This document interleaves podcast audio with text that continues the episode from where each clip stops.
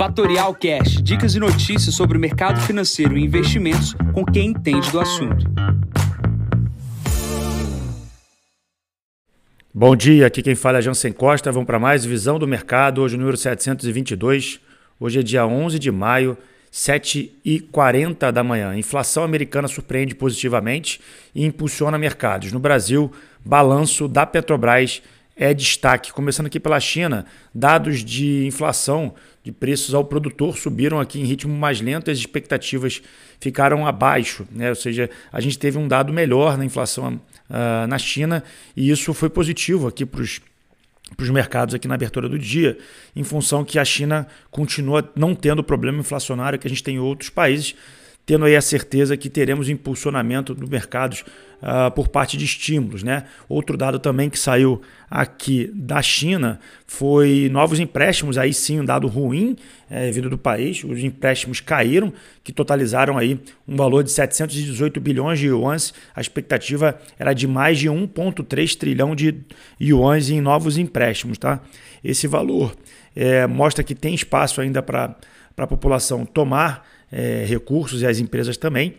O que a gente precisa ficar de olho é que a China é o, é o drive de crescimento do mundo, ou seja, o mundo demanda da China é, investimentos para que exportem produtos, e uma vez que isso diminua, diminuiria a aceleração do país e teríamos problemas aqui, principalmente para o Brasil, onde a China é um grande importador brasileiro. Quem está aqui de olho Uh, no podcast e também lendo o texto que foi colocado aqui uh, na internet, tem um gráfico que mostra a desaceleração por parte da inflação ao longo do tempo, tá bom? É, olhando aqui para o minério de ferro, a gente tem uma queda hoje expressiva do ativo, 3 pontos percentuais cotados a 103,15 dólares a tonelada. A queda maior fica em Singapura, com quase 5% cotado abaixo de 100 dólares a tonelada uh, do futuro do minério de ferro.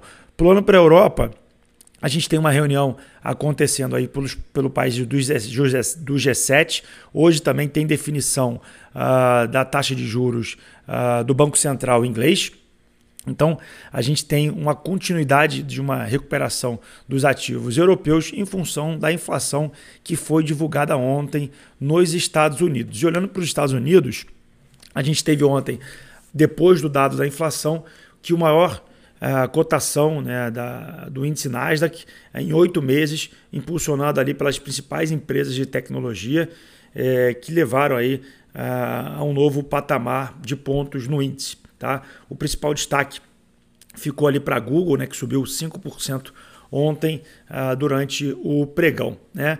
É, os analistas olham para esse dado de inflação menor e entendem que uh, o ciclo de aperto de juros nos Estados Unidos pode estar chegando ao fim ou que a gente possa ter uma menor aumento aqui uh, nessa próxima reunião. Né?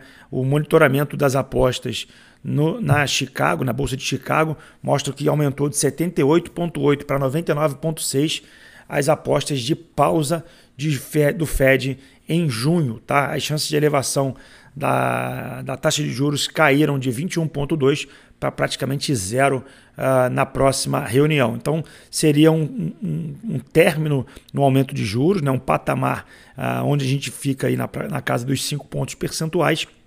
E isso mantendo a desaceleração na inflação aconteceria e abriria o espaço para corte de juros logo imediatamente. Tá? Outro dado que a gente tem relevante nos Estados Unidos hoje é a divulgação uh, do, do índice de preços ao produtor, que é o PPI, e a expectativa é que tenha um aumento de 0,3 após cair meio no cenário anterior. Hoje também temos é, dados de seguro-desemprego. A previsão é que suba para 245 mil, vindo de 242 mil ah, na semana anterior. Último dado nos Estados Unidos é a questão do teto da dívida. Né? Isso está sendo discutido e os investidores estão de olho. E a minha visão é que isso não vai acontecer nada, porém, é destaque nos mercados internacionais é, essa não elevação da dívida ah, nesse exato momento, frente ah, às necessidades dos Estados Unidos. Tá? Olhando para o Brasil, a gente tem uma agenda de dados econômicos esvaziada. Hoje o principal destaque são os, os resultados corporativos. Quem está uh, de frente desses resultados corporativos é Petrobras. A gente tem outras empresas divulgando seus resultados, além de Petrobras, é B3, Cogna, CPFL, Cirela, Energisa, Zetec, JBS, Localweb, MRV e Sabesp são as principais empresas que divulgam os seus resultados. O que a gente tem de positivo é a entrada de recursos uh, do estrangeiro aqui no Brasil. Né? Terça-feira, dia 9, o dólar caiu. Tivemos uma entrada de quase 600 milhões de reais uh, aqui na Bolsa Brasileira, mas a gente ainda tem um saldo acumulado uh, em maio de menos 1,7 bilhão, tá? porém, é, o saldo positivo de quase 10 desde o início do ano. Nos últimos 10 pregões, o saldo é negativo em quase 3 bi, três dias foram positivos. Vamos para a agenda de hoje. A agenda de hoje ela começa aqui às 8 horas da manhã com uma decisão do Reino Unido por uh, taxa de juros. Temos aqui às 9h30 o PPI nos Estados Unidos e temos também às 9h30 é, dados de seguro-desemprego que serão divulgados. Aqui no Brasil, temos o relator do arcabouço fiscal falando às 4 horas da tarde. Deve dar ali uma olhada nos DIs nesse momento. Fechamento de ontem do mercado, Bolsa Brasileira praticamente estável, subiu 0,31, 107.448 pontos. O dólar caiu 0,84%, 4,96, quase 0,97. Destaque na alta ontem foi Edux, subiu 24%. Uh, com, com o MRV e Cogna também subindo acima de 6 pontos percentuais. Na queda ficou Cielo com 3,50, Gerdau e JBS puxando o índice para baixo. A abertura dos mercados hoje é bolsa americana positiva, S&P sobe 0,28, bolsas na Ásia fecharam praticamente estáveis, na Europa sobem com destaque para a França, subindo 0,62%, o petróleo sobe um ponto percentual, cotado a 77 dólares o barril. O Bitcoin cai 1,14%, cotado a 27.398. Bom, eu vou ficando por aqui, desejo a todos uma ótima quinta-feira, encontro vocês amanhã para mais um podcast. Bom dia a todos, ótimos negócios. Tchau, tchau.